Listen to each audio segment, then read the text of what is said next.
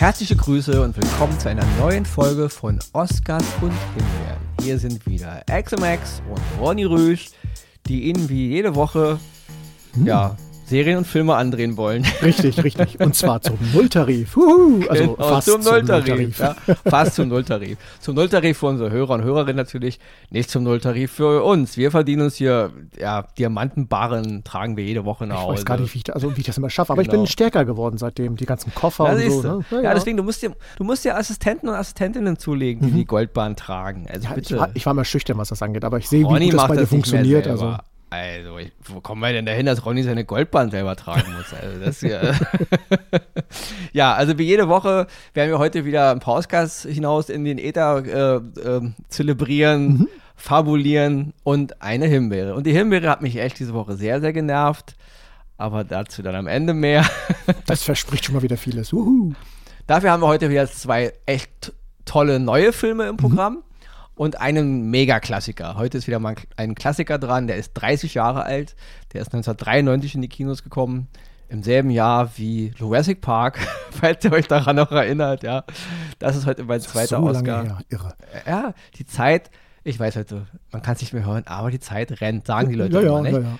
Ich persönlich finde es eigentlich, gar, also wirklich, mein Leben ist so vollgepackt, dass ich, dass ich immer denke, wow, das war das längste Jahr, was ich je, je erlebt habe. Ja, also ich habe nicht das Gefühl bei mir, dass die Zeit rennt. Also ich, ähm, ich merke auch, dass 30 Jahre um sind, aber es ist ja auch eine Menge passiert in den 30 Jahren. Ist wohl wahr, ist wohl wahr. Ich habe mich jetzt nicht gelangweilt und ich habe eigentlich ein Glück habe ich ein Leben, was sich fast nie wiederholt. Also ich habe so viele verschiedene Dinge immer zu tun, dass mein Alltag immer anders aussieht. Und das ist vielleicht auch der Grund, warum es mir nicht so monoton vorkommt, oder? Ich sag's hier nochmal so, ganz klar ja. und deutlich. Es wird Zeit für dich auch mal so einen Podcast auf dieser Ebene zu machen. So dieses, das Leben und alles drumherum. Über das Leben. Ja. Zwei Optionen. A, ein Podcast über das Leben. Mhm. B, mal richtig arbeiten gehen. Auch eine Möglichkeit. Das mache ich ja nebenbei noch. Und, oh, ja, okay. Ich finde, das war jetzt wieder ein sehr gelungenes Intro. ja, also absolut. Also, Hast nicht, wieder diverse- du. Also, Diverse Facetten des, des, der Existenz abgegrast, würde ich mal sagen. Ja. Mhm. die Matrix, alles dabei. alles dabei. Und deswegen würde ich sagen, wir machen jetzt unseren schönen kleinen Jingle rein. Ja. Und heute gibt es mal eine richtig schöne, solide Episode.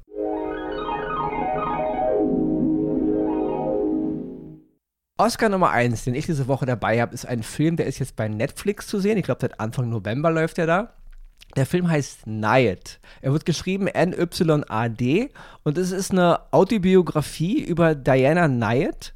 Einige von euch werden sie vielleicht kennen. Das ist eine US-amerikanische Langstreckenschwimmerin, die im Jahr 1978 versucht hat, von Havanna, Kuba nach Key West in Florida zu schwimmen.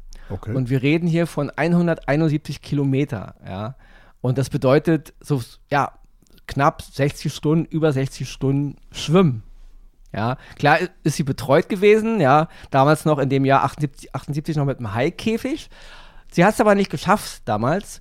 Und als sie dann älter war, also ungefähr 30 Jahre später, ich glaube, sie war damals 27 oder 28 Jahre alt, als sie das versucht, das war auf der, auf der Höhe ihrer körperlichen Beschaffenheit, ja, ihres, ihres, ihres Sportes. Und 30 Jahre später, im Alter von 60, kam sie auf die Idee, ich habe es damals nicht geschafft, dann mache ich es jetzt, ja. Und das war im Jahr 2010, ja. Und darüber ist jetzt ein Film gemacht worden. Der Film basiert auf ihrer Autobiografie von 2015. Find a Way heißt, heißt diese Autobiografie. Und in der Hauptrolle ist Annette Benning zu sehen als Diana Knight. Ihre Freundin, Schrägstrich Lebensgefährtin, wird von Jodie Foster gespielt. Und in einer sehr, ja, sehr, sehr guten und immer guten Nebenrolle mal wieder Wise Ivans, den ich seit er ins, in äh, Notting Hill 1999 ins, äh, den Spike gespielt hat, Ah, der äh, wo er richtig wo er da im, im Neoprenanzug da durch die Wohnung läuft und so.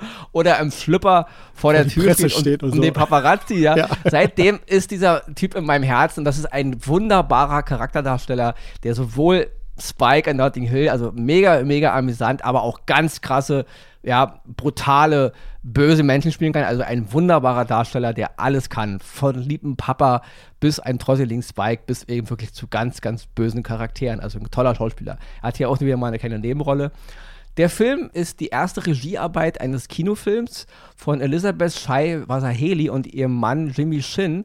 Die beiden sind eigentlich Dokumentarfilmer, also die machen eigentlich äh, überwiegend oder eigentlich nur Dokumentarfilme, haben auch 2019 für ihren Dokumentarfilm Free Solo damals den Oscar gewonnen für besten Dokumentarfilm und haben jetzt mit Night im Grunde ihr Regie-Filmdebüt abgeliefert.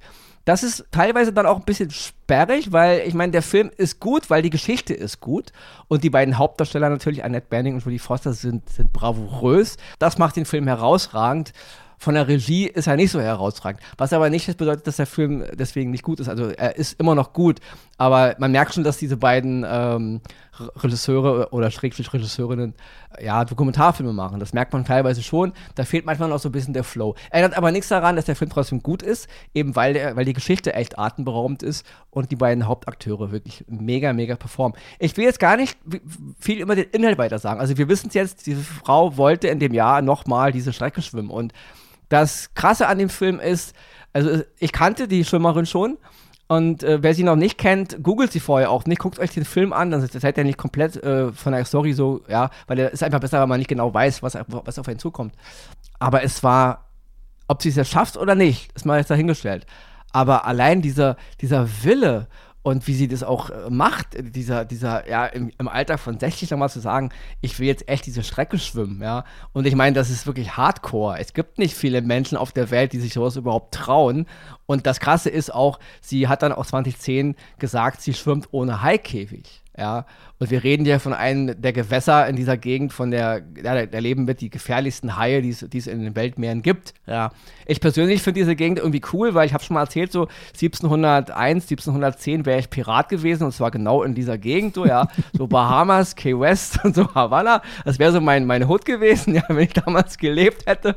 Aber gut, die Haie waren damals gefährlich, sind auch heute gefährlich. Und das ist toll dargestellt von Annette Banning auch und auch von der Art, wie, wie sie inszeniert ist, diesen Wille eines Menschen zu sehen, wie sie jetzt wirklich. Ich muss dazu sagen, Diana Knight ist nicht gerade, so was ich über sie weiß und was ich über sie gelesen und auch Interviews gesehen habe, sie ist nicht gerade eine sehr sympathische Person. Und das hat die Annette Benning und das macht der Film auch eigentlich ganz gut. Sie wird auch sehr, sehr schroff und auch sehr egomanisch dargestellt. Nicht ganz so hart, denke ich, wie sie in Natura ist, ist nur meine persönliche Meinung. Ändert aber nichts daran, dass trotzdem der Film noch auf dem Augenmerk legt. Also er ist ja nicht schonungslos, was diesen Charakter betrifft. Wo ich aber glaube, sie ist in Natura noch ein bisschen, bisschen herber, als wie es da gemacht wird, ist trotzdem immer noch ein Film. Ich fand den Film sehr beeindruckend. Annette Benning ist herausragend in der Rolle der Diana Knight. Es war auch schön mal wieder Jodie Foster zu sehen in einer größeren Rolle toller Film, super inszeniert von der ganzen Stimmung her und so. Regie, wie ich schon sagte, man merkt, dass die beiden Regisseure, Regisseurinnen von, von der, vom Dokumentarfilm kommen, ändert aber nichts daran, dass der Film trotzdem funktioniert. Und ich kann nur wirklich sagen, wer mal einen Film sehen will über eine krasse menschliche Leistung, jemand, der sich wirklich was traut, wo man sich denkt, wow, das ist echt so eine Nummer wie Reinhard Messner, der auf Mount Everest äh, krabbeln will, ohne Sauerstoffgerät und so ein Zeug, ja. Das ist ganz, ganz großes Kino und eben auch eine Geschichte, die nicht so mega bekannt ist, ja, wahrscheinlich, weil es eine Frau ist. Ja, wenn es ein Mann gewesen wäre, dann hätten wahrscheinlich wüssten es alle, wer sie ist. Und deswegen guckt euch den Film mal an. Nye zu sehen auf Netflix, ein ganz, ganz tolles Biopic. Mein erster Oscar diese Woche. Ich werde ihn mir anschauen, weil ich bin auch ein großer Fan der Ecke da unten. Also Key West habe ich schon oft besucht und die anderen Gegenden. Leute, ich, ich wusste es. Ich natürlich, wusste, es muss wenn raus, ich, wenn ich Key West erwähne, kommt wieder Mr. Prollo hier und muss sagen, er ist schon da gewesen. Aber es ist schön. Ich, also ich, ich verstehe auch deinen Drang, dass du sagst, als Pirat wärst du da rumgeschwimmt. Das ist wirklich schön da und deswegen äh, kann ich mir gut vorstellen. Vor allen Dingen das Wasser ist gefühlt immer warm, also offenbar hat sie warmes Wasser, aber es ist wirklich mit Haien und so ist das ja. echt nicht ohne da unten. Ja, ja. Das, ist, das ist wahrscheinlich warm vom Blut der Menschen, weil richtig, die Haie richtig. da alles, alles ab, abnagen. Gut, ich sehe schon, ich habe wieder ins Fettnäpfchen und so weiter. Aber dafür ist mein Oscar, den ich dieses Mal dabei habe, kein Fettnäpfchen. Ganz im Gegenteil. Es geht um die Tragikomödie Spoiler Alarm. Die könnt ihr auf Sky sehen, Schrägstrich Wow. Und es, die wurde produziert von Michael Showalter.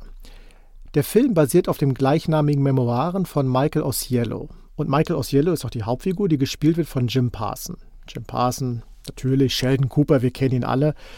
Ein Schauspieler, den wir schon mal in einer anderen Serie hatten, lange her, da ging es um so eine, äh, die Film, äh, Filme in den 70ern, wo er so einen Produzenten, so ein mhm. ziemliches äh, Hollywood. Genau. Da, ja, war, da, spielt ganz, er ziemlich, da spielt er so einen ziemlichen, ja, ich sag mal, kleines A-Punkt-Punkt-Loch. Äh, da ne? gab es sogar, wir hatten mal eine Folge, da gab es einen Doppel-Oscar für ihn. Das kann sein. Pass ein Doppel-Oscar, weil ja. zwei Produktionen war, die wir empfohlen hatten. Stimmt. Du siehst schon, hier kriegt er schon wieder ein. Er macht das aber auch super. Zurück zum Film. Er spielt diesen Michael aus Yellow und er ist so ein zurückhaltender Typ, der in eine Bar geht und jemanden kennenlernt, einen Mann, einen extrovertierten Fotografen namens Kit. Die lernen sich kennen, sie nähern sich an, es wird Liebe daraus, es wird eine Beziehung daraus und wir sehen eine so, so richtige Liebeskomödie, die sich auf auch viel um Weihnachten, deswegen auch hier passt es wunderbar in die Zeit. Weihnachten spielt eine große Rolle in dem Film, spielt und es gehören so alles was dazu. So Eifersucht, Leidenschaft, äh, Streit, Humor, alles so richtig schön gemacht. Eine komische Mitbewohnerin, die bei Kit wohnt, also über die ich herzhaft gelacht habe, wunderbar gespielt. Und aber auch über Outing gegenüber Eltern. Die Eltern werden von dem Kit, von dem Fotografen, werden dargestellt von Sally Field. Die meisten werden sie kennen, ein ausgekochtes Schlitzohr, Carrie, Rufname Frosch oder natürlich auch die Mutter von Forrest Gump. Wunderbar spielt sie es. Bill Irvine spielt den Vater, den wir vielleicht viele nicht so kennen. Hotshots, äh, die Mutter aller Filme, hat eine Rolle gehabt und in einer wunderbaren Serie, die leider nur eine Staffel hatte. Monday Morning, dort spielte er damals einen Transplantationschirurgen. Ich fand die Serie großartig und war sehr enttäuscht, dass es davon nur eine Staffel gab. Mag auch mit meinem Geschmack zusammenhängen, andere Geschichte. Komme ich hier wieder zurück. Der Film hat auch eine wichtige Message oder eigentlich mehrere. Eine Message an die Liebe, an die Loyalität, aber auch eine Message an uns alle, was das Thema Vorsorge angeht, weil es wird hier auch sehr dramatisch, deswegen ja eine Dramakomödie. Möchte ich nicht spoilern, weil es natürlich äh, für den Film essentiell wichtig ist. Der Film ist richtig herzerwärmend. Also ich habe schon lange nicht mehr wirklich vor einem, äh, vom Fernseher gesessen und gesagt, wow, ist das wunderschön dargestellt. Mit all den guten und schlechten Facetten, die dazugehören. Also von den Momenten, die man da erlebt, von der Traurigkeit, aber auch von der, von den Höhen, von der, wie gesagt, ich sage es nochmal, von der Liebe und alles, was da drin ist. Also ich, ich merke schon, ich überschlag mich gerade selber. Deswegen möchte ich euch diesen Film wirklich wärmstens ans Herz legen. Er ist gerade in der Weihnachtszeit wunderbar für sonntags, abends, was Leichtes zu essen, ein schöner Wein, ich sage es immer sehr gerne. Und ich kann mir gut vorstellen, dass viele von euch sagen werden, wow, was für ein toller Film, was für tolle Schauspieler, die wirklich durch die Bank weg alle das ganz herrlich darstellen. Deswegen meine Empfehlung, Spoiler-Alarm auf Sky, schräg, schräg, wow. Ich kann es gar nicht oft genug sagen. Ein wunderschöner Film. Geht es um Liebe in dem Film? Ja. Nein, also wirklich, ich war schon lange, ich bin lange nicht schon, ja. also ich bin ja nicht Nein, so der Typ, der mit Tränen ich, in den Augen, aber da war ja. ich dicht dran. Also ich, ich habe davon gelesen und das ist bestimmt, glaube ich, dass es schön ist. Und ich bin der Typ mit Tränen in den Augen. Ja. Also, ja. Da mache ich auch keinen Hehl draus. Ja, ich bin hart wie Granit, wenn es sein muss, aber ich bin auch weich wie Butter, wenn es sein muss. Ach, ist das, mh, hm, ist es Weihnachten, ihr merkt es, Leute. da komme ich zu meinem zweiten Oscar diese Woche und wie ich schon eingangs sagte, ein Klassik-Oscar. Und zwar geht es diesmal um den Film Manias to Society also die Bedrohung für die Gesellschaft, grob ins Deutsche übersetzt, von 1993. Der ist zu sehen gerade bei Prime Video. Kleiner Wermutstropfen, es ist keine besonders gute Qualität, ja. Also es ist keine Blu-ray HD oder HDD oder was auch immer. Es ist wirklich, ich will nicht sagen, dass es Videoqualität ist, aber es ist das schon echt. Original. Ja, es ist wirklich schon krass, ja. Aber es geht, ja. Wenn man sich erstmal daran gewöhnt hat, dass es ein bisschen grobkörniger ist und ein bisschen unschärfer, dann ruft man sich da schon ein. Leute, früher haben wir so nur geguckt, ja. Also ist ja, man merkt dann, wie man schon mal vom Auge verwöhnt ist. Soll nur vorweg ges gesagt sein, die Qualität ist nicht, nicht ähm, Standard, was man heute so gewöhnt gewöhnt ist, ja. Der Film hat jetzt wirklich 30 Jahre auf dem Buckel und er beschreibt den damaligen Alltag äh, eines Ghettos, ja, also in LA, in Watts, ja. So halt die Jugendlichen, wie die wohnen, was sie den ganzen Tag machen und so. Es war damals der, der Debütfilm von Alan und Albert Hughes und die beiden waren damals erst 21 Jahre alt, als sie diesen Film gemacht haben, ja. Man muss zu den beiden Regisseuren sagen, danach, abgesehen von From Hell vielleicht von 2001, diese Comic-Roman-Verfilmung mit Johnny Depp, die übrigens sehr, sehr cool war, da ging es so um die Morde von Jack the Ripper. Ich finde den Film wirklich, wirklich herausragend.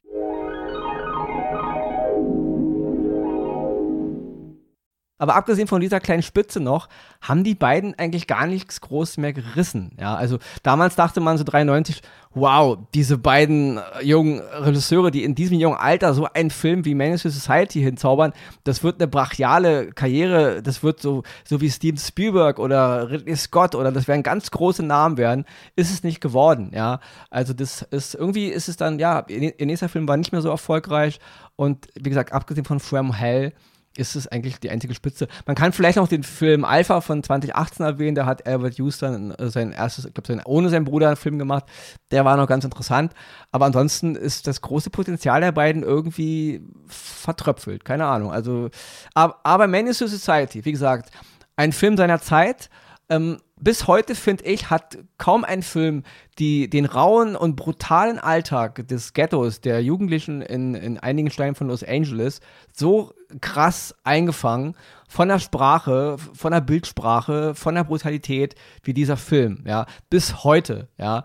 Ähm, es ist unglaublich, äh, mit was für einer Authentizität diese beiden Jungs äh, dieses, dieses, dieses, den Film hingezaubert haben. Ja, also da ist wirklich alles super. Also der, die Kamera ist äh, äh, auf Punkt genau, der Schnitt ist gut, der, die Dialoge sowieso. Also das ist, das ist, das ist unglaublich, was da gemacht wird. Und die beiden Hauptdarsteller, Tyrone Turner, er spielt den Charakter Kane und Levin Tate spielt den O-Dog. Das sind natürlich die beiden Hauptprotagonisten in dem Film haben auch nie danach die große Karriere hingelegt, die eigentlich, was man dachte, gerade bei Lawrence Tate hätte ich gedacht, der wird äh, durchstarten, ist er leider auch nicht. Vielleicht war das Thema damals zu hart, vielleicht war es zu unbequem, auch gerade für die amerikanische Gesellschaft, ich weiß es nicht, aber der Film ist ein Meilenstein seines Genres. Er ist ein Meilenstein auch von dem Punkt aus gesehen, was junge Regisseure, die im Grunde noch mit Wut im Bauch ähm, einen Film machen. Also es ist ein Paradebeispiel dafür, wie man gar nicht so viel irgendwie von irgendeiner Hochschule kommen muss, sondern einfach nur den Willen haben muss, einen Film zu machen. Und das haben die beiden damals wirklich ja, ich meine, die Messlatte war dann so hoch, ja, aber das ist wirklich beeindruckend, dieser Film. Immer noch, wie gesagt. Und der funktioniert von Anfang bis Ende. Und es gibt noch eine kleine Nebenrolle. Jada Pinkett Smith heißt sie heute. Damals hieß sie nur Jada Pinkett. Hat auch eine kleine Nebenrolle. Aber noch zu erwähnen sind Charles S. Dutton. Ähm, Samuel L. Jackson und Bill Duke, auch das drei Darsteller, die die meisten von euch wahrscheinlich kennen werden, haben hier noch ganz kleine Rollen, ja, aber das ist mit, mit so der, der Salz in, der, in, dem, in dem ganzen äh, Eintopf. Und Too Short muss ich noch erwähnen, das ist ein, eigentlich ein Rapper, Pionier des West Coast Hip Hop, auch er hat hier eine kleine Rolle, ja. Also das ist wirklich, das ist ein ganz rundes Ding, ja. Und Many Society thematisiert das Problem in den Ghettos von Amerika, ja, vorwiegend mit den schwarzen Jugendlichen, ja. Und da hat sich bis heute eigentlich gravierend nicht viel dran geändert, ja. Und das Ding ist 30 Jahre alt, ja. Das ist wie der Film von Mathieu Kassovitz hier, Hass, ja, der damals in, in, in Frankreich handelte, in, in den Worten von Paris. Auch da hat sich nichts geändert. Und das ist immer das Problem. Es gibt so viele, eigentlich, es gibt Bücher, ja, es gibt äh, Leute, die um, die um die Welt ziehen und Vorträge halten, es gibt Filme, es gibt Musik und alle wissen im Grunde von dem Problem, aber gravierend ändert sich nichts, ja. Und wenn man, wenn man sich Man Society von 1993 heute anguckt, der Film ist 30 Jahre alt, denkt man sich, was lernen die Menschen eigentlich aus ihren Problemen? Weil, ich meine, der Film war da und das Problem war da und der Fokus war da. Davor und danach hat nie wieder ein Film so krass, auch Mainstream-mäßig, den Finger so in die Wunde gelegt, ja. Und es hat im Grunde gravierend nichts geändert, ja. Und deswegen mein zweiter Oscar diese Woche, ein Klassik-Oscar. Wer den Film noch nicht kennt, unbedingt mal gucken. Menace Society, trotz der etwas nicht so tollen äh, Qualität. Und wer ihn kennt und sagt, ja, habe ich mal, ich erinnere mich, der war gut, vor 30 Jahren gesehen oder vor 20 Jahren, guckt ihn euch nochmal an, ja. Auch mit heutigen Sehgewohnheiten und was man heute alles kennt, es ist immer noch ein, ein Meisterwerk eines Debütfilms von zwei so jungen Regisseuren, ja. Also deswegen, guckt euch den Film mal an. Mein zweiter Oscar für diese Woche. Wird gemacht. Sir. bevor ich jetzt meine Himbeere habe. Bitte. Und die macht, nee, ich, bevor ich die jetzt habe, Mhm. und die, die macht mich wirklich ein bisschen wütend, muss ich ehrlich sagen. Noch, äh, noch mal das Wort an dich, weil dann kann ich ein Ach so. bisschen Luft holen Ich- ich und soll-. Tee trinken. Genau, wir das mal. Ne? Ich äh, berichte euch stattdessen, dass der äh, Ronny und ich äh, noch an diesem Wochenende auf die äh, German Comic Con in Dortmund wieder sind oder gehen, unterwegs sind. Wenn ihr also auch dort seid, ne? ich meine, ihr werdet uns sofort erkennen, Ronny mit seiner Fukuhila und alles, was dazugehört und ich, ja, der, der, der immer daneben steht. Also, wenn ihr den seht und den anderen, der daneben steht, dann seid ihr genau richtig bei Oscars und Himbeeren. Es, ist es der Titel von deinen Memoiren, der, der daneben steht? Ja, ja, genau, genau. Oder, oder wenn du bei, bei wenn du bei ir- irgendwelchen äh, nordamerikanischen Ureinwohnern aufgewachsen wärst, hätten die dann hätten die das wäre mein Name, der, der daneben steht. der, der daneben steht. Und meine Nachfahren hätten jetzt der, der daneben steht und guckt. So, Okay. Der, der neben dem steht, der mit dem Wolf tanzt. richtig, richtig. Ja, Das ist geil. dein Name. Guck mal, das wäre meine perfekte Rolle damals gewesen bei Kevin Costner. Hm. Naja. Ja. Ist Nein. vorbei. Also wenn ihr unterwegs seid ne, und uns seht, sprecht uns an, sagt Hallo, Genau. wir freuen uns. Und wenn ihr uns nicht seht, schreit einfach mitten in der Halle ganz laut, wo ist Max, wo ist Ronny Rüsch, genau. dann drehen wir uns um. Geht an die Info, lasst, lasst uns ausrufen. Finde ich auch cool. uns ausrufen, Ob wir kommen, ja. weiß ich nicht, aber wir werden da sein. F Fotoshootings wird ein bisschen teuer, weil mhm. mein, mein, mein Ticket für ein Fotoshooting, wer ein Foto mit mir haben will, muss leider 888 Euro berappen. Mhm. Ja. Ich habe mir da ein Beispiel an Arnold Schwarzenegger genommen, mal vor ein paar Jahren, der dann aber nicht gekommen ist, weil nicht genug Leute seine Fotos haben oh, wollten. Warum? Ich gehe trotzdem hin, auch wenn nur einer mein Foto haben will, weil ich enttäusche meine Fans ungern. Ja. Das ist, Mensch, das ist Service. So wollen wir das dich sehen. Service. Wunderbar. So, genug mit dem Klamauk. Wir kommen jetzt zur Himbeere diese Woche. Die Himbeere diese Woche geht an eine Serie, die jetzt seit einigen Tagen, Wochen auf Paramount Plus läuft. Sechs Folgen werden es werden. Aktuell sind drei Folgen on air. Ich habe mir alle sechs Folgen aber schon angeguckt. Die Serie heißt Eine Billion Dollar. Ja, sie basiert auf dem Roman von 2001 von Andreas Eschbach, damals ein Erfolgsroman, also hat, war ein Bestseller, ja. Und die Geschichte ist eigentlich interessant, ja. Im Roman handelt, der, handelt die Geschichte 1995.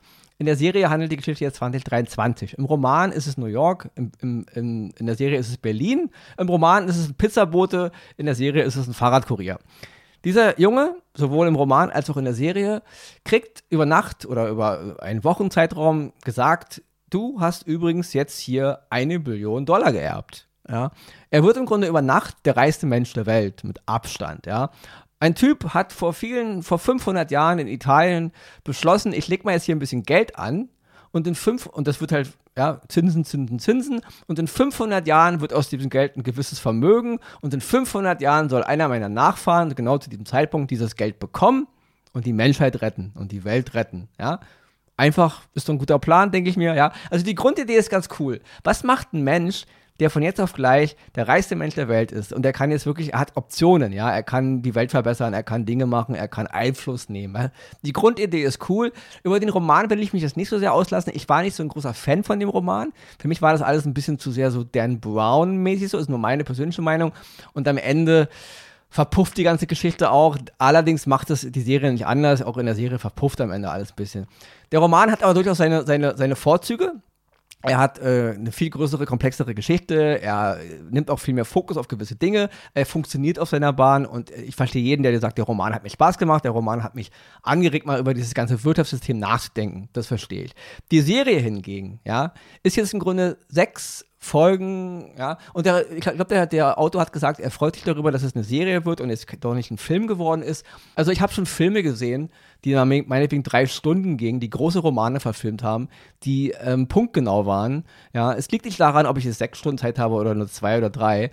Also mich hat die Serie massiv enttäuscht, ja, und es hat eine Menge Gründe, ja. Bevor ich zu den Schauspielern komme, an denen es nicht liegt, ja.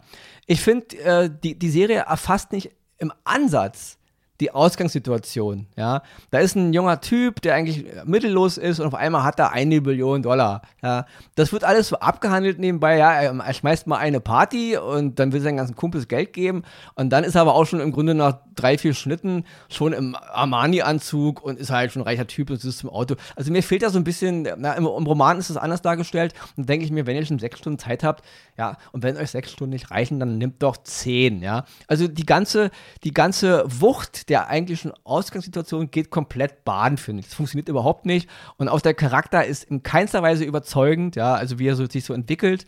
Und der ganze Unterbau dahinter, ja. Ja, es gibt wieder, ich will jetzt nicht zu viel spoilern, aber klar gibt es wieder irgendeine Geheimorganisation, Leute, die wissen wir, Schatten, die im Schatten alles managen und dann noch diese Anwaltsfamilie, die dieses Geld da halt verwaltet und alles ist immer so ein bisschen religiös angehaucht, so sagt sich so ein bisschen Dan Brown-mäßig, immer so mit religiösen Chören so aus der Kirche und alles soll immer so eine riesen Dynamik, ja. Und am Ende ist dann so diese, dieser Quintessenz ist im Grunde, es gibt da im Grunde eine Bande von, keine Ahnung, acht bösen, bösen Menschen, die seit, seit Ewigkeiten, natürlich ihre Vorfahren, aus dem Hintergrund unsere Welt in den Abgrund, ja, aus reinem Kapitalismus. Leute, das Problem unserer Welt sind nicht unbedingt immer nur die Megakonzerne oder die zehn reichsten Menschen dieser Welt. Es ist auch unser Verhalten. Es ist auch das Verhalten der Masse, gerade in den westlichen Ländern, die sinnlos äh, konsumieren und kaufen und wegschmeißen. Ja, also tut nicht immer so, dass die Welt nur im Arsch ist, weil es dafür draußen ganz viele Donald Trumps gibt. Die Welt ist im Arsch, weil die meisten von uns in der westlichen Hemisphäre drauf scheißen. Ja, wir machen jeden Tag Egoismus und machen die Welt Welt kaputt durch unser ganzes Verhalten. Also wenn da jetzt ganz viele reiche Menschen die Welt besser machen wollen, ja, und auf einmal uns äh, unser Verhalten ändern wollen und nach dem Motto, Leute, ihr kriegt jetzt weniger und ihr, ihr braucht weniger Platz und ihr habt weniger Produkte, ja, möchte ich mal wissen, wie die meisten von uns darauf reagieren. Also das ist mir ein bisschen zu einfach, wie diese Geschichte jetzt, deswegen, für mich hat das alles so, so TikTok-Niveau gehabt, ja, das habe ich auch ein bisschen in, in, in meinen Teaser geschrieben. Das ist für mich so Wirtschaftsthriller, Kapitalismuskritik, auf TikTok-Niveau. Mhm. So schnell geschnitten mit bunten Farben und immer viel gehambert. So viel, ja, so, damit so Zwölfjährige so sagen, oh ja, ist ja voll krass und ab zum nächsten TikTok-Video, ja. Am Ende verpufft die ganze Geschichte so, die ganzen Charaktere, die da so auftauchen, die sind für mich absolut nicht realistisch, die, die agieren auch total dämlich. Ich will nur ein kurzes Beispiel nennen, das ist ein kleiner Spoiler, ja. Aber unser Hauptprotagonist, der reichste Mann der Welt, durch einen Umstand muss er nach Nordafrika, irgendwo in die Wüste, in eine dubiose Gegend, zu einem dubiosen Haus, zu einer dubiosen Person, von der er nichts weiß, die aber sehr, sehr gefährlich ist. Und das weiß er. Was macht unser reichste Mann der Welt? Er geht da nicht etwa hin mit äh, einer kleinen Privatarmee, mit, mit äh, zwölf Söldnern. Nee, er geht da hin mit, mit einem Homie, den er eigentlich gar nicht kennt und mit einem Security-Beamten. Mit einem. Das ist aber kurz positiv. Erdan Yildiz ein deutsch-türkischer Schauspieler spielt diesen Security-Beamten. Der ist cool. Ja, Körpersprache, wie er sich bewegt, wie er redet, das, das hat mir gefallen. Das ist wirklich für mich einer der wenigen, die, mich, die mir hängen geblieben sind. Fand ich ganz, ganz mega. Also großes Lob an Erdal Yildiz. Toller Performer, toller Schauspieler. Aber unser Mann fährt eben jetzt mit einem Security-Beamten in diese Gegend, wo ich so denke, okay, du bist ja nur der reichste Mann der Welt. Ich meine, äh, dann nimmt man nicht vielleicht zehn Security-Beamte mit. Ich glaube, die hatten in dem, in dem Wasser mitten, äh, die hatten in dem Auto mitten in der Wüste auch nur eine Flasche Wasser dabei. Also Natürlich, gut. Die reicht. Und dann, und seine Organisation, seine Firma, die jetzt den reichsten Mann der Welt sucht, weil ja nun ein Problem ist, wenn der verschwindet, schickt nicht etwa jetzt ein Squad-Team hinterher oder die GSG 9 oder irgend. Nee, sie schicken seinen ehemaligen Fahrradkurier-Homie hinterher, um ihn zu finden. Das ist nur, nur eine Logiksache, wo ich so sage, Alter, also, dass der Typ die Welt nicht retten, retten kann, ja, das liegt ja wohl auf der Hand, ja. Also, ist nur ein Beispiel. Das, der, diese ganze Serie funktioniert von hinten bis vorne nicht, ja. Also, sie hat mir überhaupt nicht gefallen. Sie hatte eine gute Ausgangssituation, ja. Ich habe ich hab Kritiken gelesen wie Thriller mit Bond-Flair. Da denke ich so, ach, das reicht euch schon, wa? Eine Szene handelt in Berlin, eine Szene handelt in Algerien, eine Szene handelt in den USA, in New York und schon haben wir Bond-Flair. Also so einfach kriegt man euch. Also wirklich, es ist hochglanzpolierter TikTok-Blödsinn für Leute, die einfach nur mal schnell swipen wollen, bisschen, ja, bisschen Action, bisschen Gedöns, bisschen Liebe, ja, und am Ende verpufft die ganze Sache, es bleibt nichts hängen, außer von einer wunderbaren Grundidee, ja. Ich habe lange nicht mehr eine Serie und einen Film gesehen, die so, der so unlogisch dumm war, in denen die Akteure so unlogischen Blödsinn quatschen, wo alles hinten und vorne nicht passt, ja. Die Darsteller, Philipp Frosson, Alessandra Mastronadi, Oliver Manzuki, Greta Scacchi, um nur einige zu nennen, die geben ihr Bestes, an denen liegt's nicht, ja. Sie, sie versuchen einfach anhand des Drehbuchs, was man ihnen auf den Tisch legt, ja, was zu machen. Die, aber letzten Endes, was dabei rauskommt, natürlich bildlich. Also ich fand es mega, mega enttäuschend. Ich kann dir wirklich jedem nur raten, wer, wer, das Buch gut fand, die Serie wird euch nicht gefallen. Wer mal eine, ja, wie gesagt, wer mal einen Wirtschaftsthriller im TikTok-Stil sehen will, einfach nur schnell zum Durch, Durchflippen und dann nebenbei kann man auch sein TikTok-Profil äh, aufbessern, könnt ihr gerne mal reingucken ich fand das echt, äh, das ist wieder so ein Paradebeispiel. Ja, die Deutschen, jetzt haben wir wieder mal, das ist wieder hier vom, vom, vom letztes Jahr mit der Schwarm, ja, von Frank Schätzing, auch ein großer Roman, deutscher Roman. Und diese Serie war ja auch ein Super-GO, ja. Und jetzt wieder, die Streaming-Dienste brauchen mittlerweile so viel Content, dass hier jeder, der irgendwie irgendwas machen will, seid auch noch so hanebüchen blöd, Gelder bekommt. Und das ist immer wieder so eine Serie, ja. Machen mal wieder alle Werbung, diesmal ist Paramount Plus dran. Bitte, macht das, ja. Also, eine Billion Dollar, sechs Folgen, ja, könnt ihr euch klemmen, meine Meinung, ja. Hat mir nicht gefallen. Himbeere, Himbeere, Himbeere. Damit bin ich fertig für mhm. diese Woche. Ich gebe das Schlusswort an Axel und wir hören uns in sieben Tagen. Und falls es euch nicht aufgefallen ist, wobei ich, den, unseren treuen Zuhörern wird es aufgefallen sein, das war die 170. Episode Oscars und Himbeeren mein lieber Herr Gesangstrompeter. Da geht ordentlich weit weg. Aber wir haben noch lange nicht Schluss. Also wir haben noch so viel zu sehen und so viel zu erzählen. Also ihr werdet uns noch viele, viele Jahre weiterhören. An der Stelle backe ich dann schnell einen Kuchen. Den schicke ich dir dann noch schnell rüber. Den werden wir gemeinsam dann essen. Und dann gucken wir weiter Filme und Serien. Macht ihr das da draußen auch? bleibt uns treu, bleibt gesund, erfriert nicht, der Winter ist da. Bis nächste Woche, hier bei Oscars und Himbeeren. Tschüss.